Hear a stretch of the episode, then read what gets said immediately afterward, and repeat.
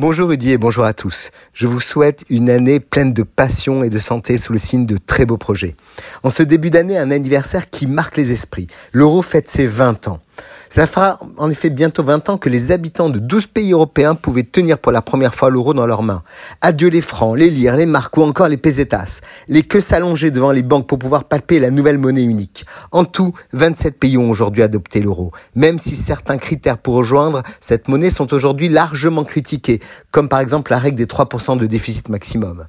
On se rappelle que pendant la crise grecque, tout le monde expliquait que la monnaie unique ne servait à rien, à part entraîner les pays les plus riches vers le bas quand l'Italie, le Portugal et Athènes ne pouvaient plus payer leurs propres fonctionnaires. Mais au fil du temps, L'euro reste un véritable bouclier monétaire et la crise du Covid-19 en est la preuve. Les pays européens ont pu s'endetter massivement pour faire face à la pandémie, ce qui aurait été bien plus difficile avant l'euro. Il y a quand même une case qui n'est pas encore cochée, la concurrence avec le dollar dans les échanges internationaux. Si l'euro pèse entre un tiers et un quart des échanges, le dollar a conservé sa position dominante dans tous les compartiments. Il faut compter avec l'émergence d'un acteur imprévu, la Chine. Relégué au troisième rang, l'euro ne peut peut être qu'être un spectateur d'un dollar monnaie internationale dans lequel tout le monde a confiance. L'euro cherche également à avoir une vie vers le futur.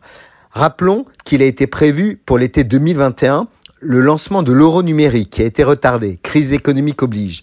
L'enjeu technologique, à savoir se positionner sur un créneau en plein essor, est réservé pour le moment aux crypto-monnaies privées comme le Bitcoin.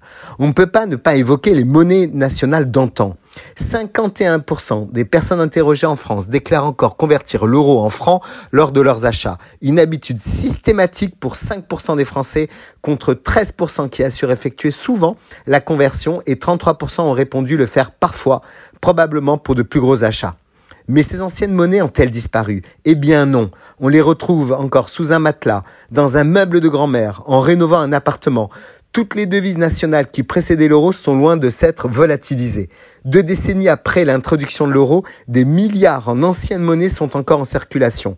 Au total, quelques 8,5 milliards d'euros d'anciennes pièces et de vieux billets peuvent encore être échangés. La Bundesbank suppose qu'à l'échelle nationale, il existe encore des avoirs en espèces d'environ 12,3 milliards de Deutsche Mark, 6,3 milliards d'euros. Certains sont conservés par des collectionneurs, d'autres se trouvent certainement à l'étranger, le marque ayant longtemps été euh, une monnaie de réserve prisée. Il n'y a pas de limite à l'échange de billets et de pièces de l'ancienne devise nationale en euros, tout comme l'Autriche, l'Irlande ou les trois pays baltes. L'Italie depuis 2011, la France et la Grèce depuis 2012 ne reprennent plus leur ancienne monnaie. Le Portugal cessera de le faire en février 2022. Très belle semaine et encore très bonne année à tous.